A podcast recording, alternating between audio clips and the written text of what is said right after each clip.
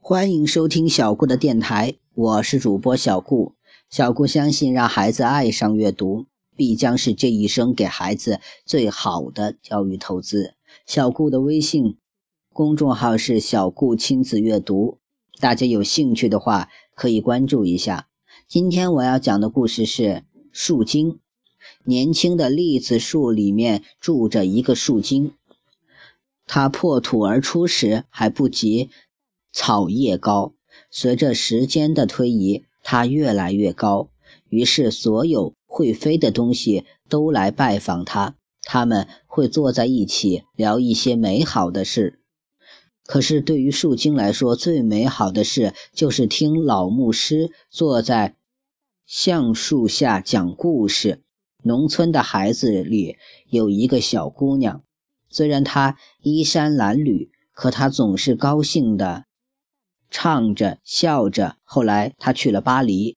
没过多久，树精所在的那棵树第一次开了栗子花，鸟儿在阳光下围着它唱歌。这时，大路上来了一辆华丽的车子，车里坐着一位高贵的妇人。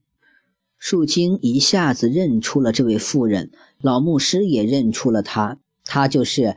不久前那个去巴黎的女孩，树精想，她一定是去了魔幻都市。要是我能到那灿烂华丽的都市去，该多好啊！从那天起，树精每天都向那个方向张望，日复一日。树精总是想着巴黎。突然，在一天早上，月亮告诉他，他有机会去巴黎了。我要去城中之城了，他高兴地喊道。黎明时分，他的愿望变成了现实。一些人把树连根带土一起挖了出来，然后把它搬到了一辆车上，运到了巴黎。树精终于来到了巴黎的中心。我是多么幸福啊！树精说道。可是，这里的一切又不完全像我想的那样。四周的房子太高，靠得太近，太阳只能照到一面墙上。路上也非常拥堵。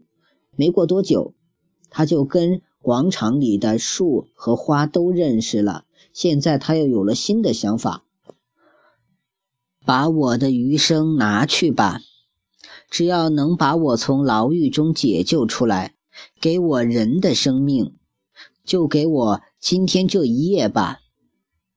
看我对生命如此渴望，请允诺我吧。突然，树枝随风颤抖着，产生了火花。随后，在暴风中出现了一个女子的形象，她就是树精。树精在树根旁欣赏着自己，她是如此年轻、貌美，她的衣服像丝绸一样精致，她那。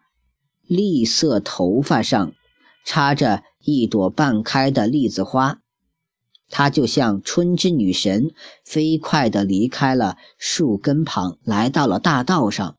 这里到处充满了音乐，她不停地奔跑着，每停留一次，她就会更换一个新的形象，因此没人能认出她，也看不见她。不知不觉，树精来到了圣母教堂旁，他感到不安。和恐惧，就好像走进了一个他不该去的地方。这里似乎太寂静了。于是他又来到了喷泉边，那里站着许多人，他们在兴高采烈地谈论着。这时，树精听到了他们谈论着巴黎的当代奇迹，以个人的智慧。和意志创造的迷宫。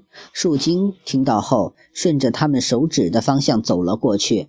里面竟是交错的大厅和拱门。巴黎所有的大街小巷，在这里都可以看到，并可以读到街名。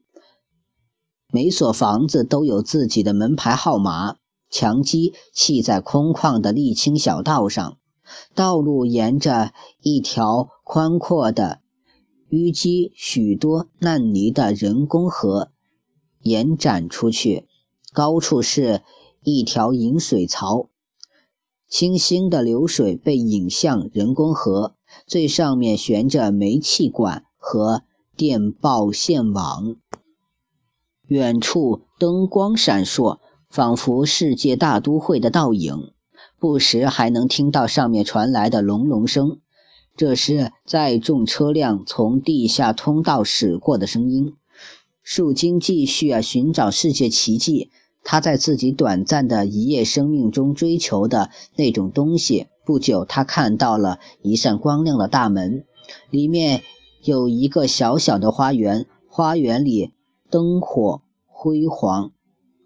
里面断断续续传出了悦耳的舞曲声，煤气灯在闪烁。他看见了许多美丽、身穿节日盛装的年轻妇女，脸上展现着迷人的微笑，洋溢着青春的欢乐。他们在舞蹈中欢快地摇摆、旋转，他们欢笑。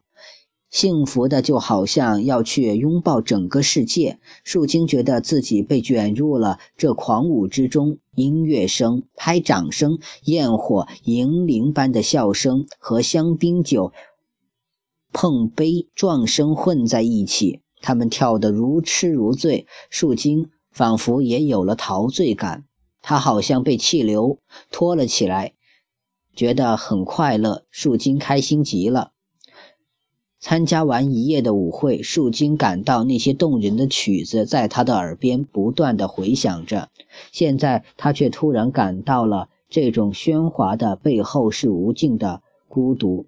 树精站在芬芳的玫瑰之间，脑海中竟然闪过儿时乡间家园的情景。他看着四周的景色，感到疲惫，而且这种疲惫还在不断的增强。他希望能躺在柔软的地毯上休息，再有几分钟，一天便结束了。他开始颤抖起来，倒在了水流旁边的草地上。长流的小河呀，润一润我的舌头，给我点儿提神的药吧。树精哀求道：“我不是长流的清泉。”我是人们用机器抽上来的，流水无奈地说道：“清新的空气呀，吻我一下吧，我只需要一个唤起生命的吻。”树精对空气说道。不一会儿，太阳便要将浮云吻红。风说道：“太晚了。”树精感到很恐惧，他爬起来，往前走了几步。在一个小教堂前，又倒了下去。教堂的门是敞开着的，圣坛上灯火明亮，风琴在鸣奏着。树精从来没听过这样的音乐，这种音乐发自一切生灵的内心深处。